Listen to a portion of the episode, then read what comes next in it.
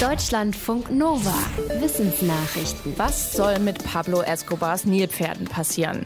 Darüber streiten Biologinnen und Biologen und Umweltschützende schon seit Jahren. Der kolumbianische Drogenboss Escobar hatte vier afrikanische Nilpferde auf seine private Farm bringen lassen. Seit seinem Tod 1993 haben sich die Tiere dort unkontrolliert vermehrt.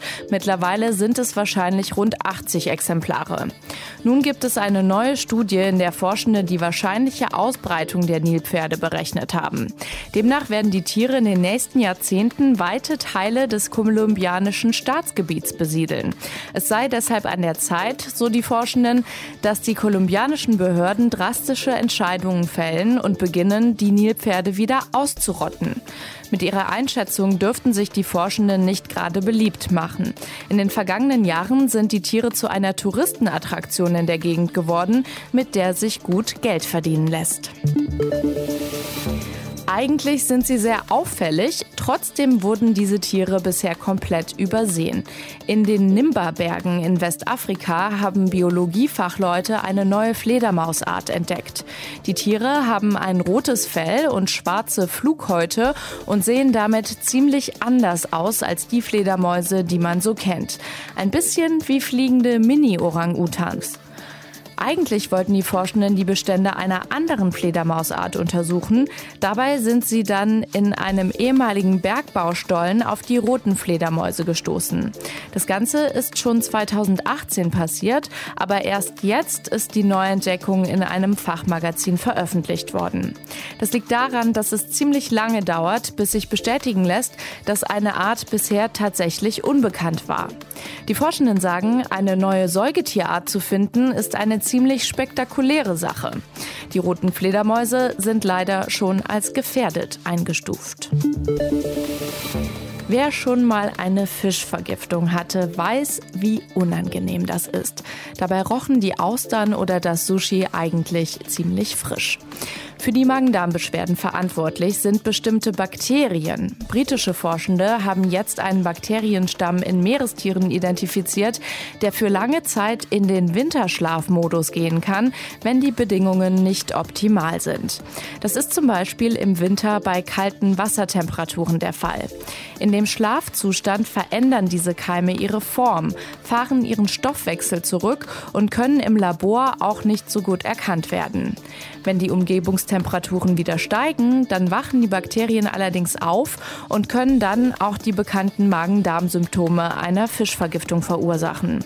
Dem kann man laut den Forschenden nur entgehen, wenn man den Fisch gut durchgart. Dabei sterben die Bakterien nämlich ab.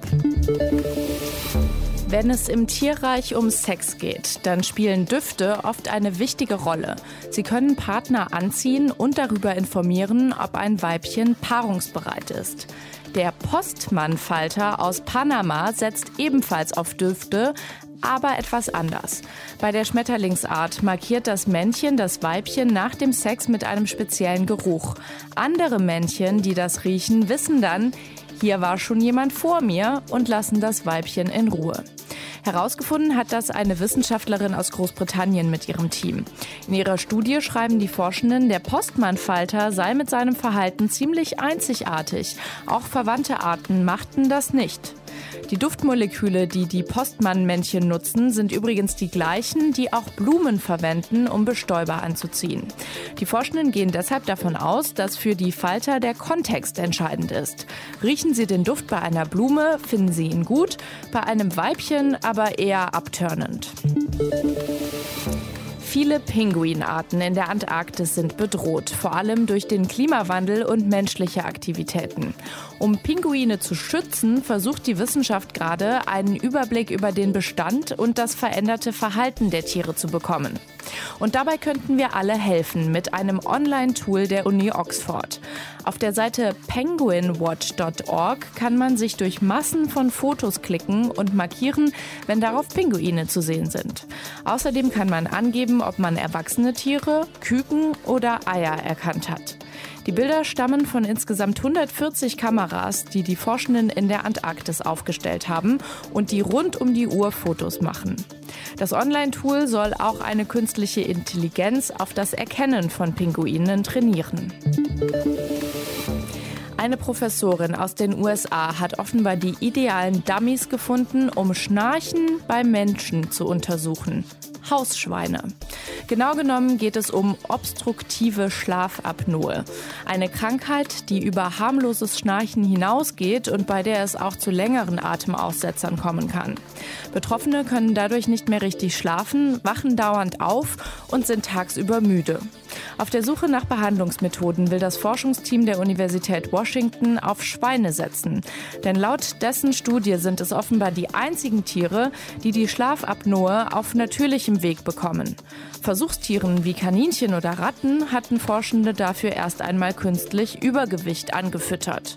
Das kommt bei Schweinen auch so vor. In der Untersuchung waren drei von fünf Versuchstieren fettleibig und hatten deshalb Atemprobleme. Die Forschenden berichten von einem tiefen, dinosaurierähnlichen Schnarchen der Schweine. Deutschlandfunk Nova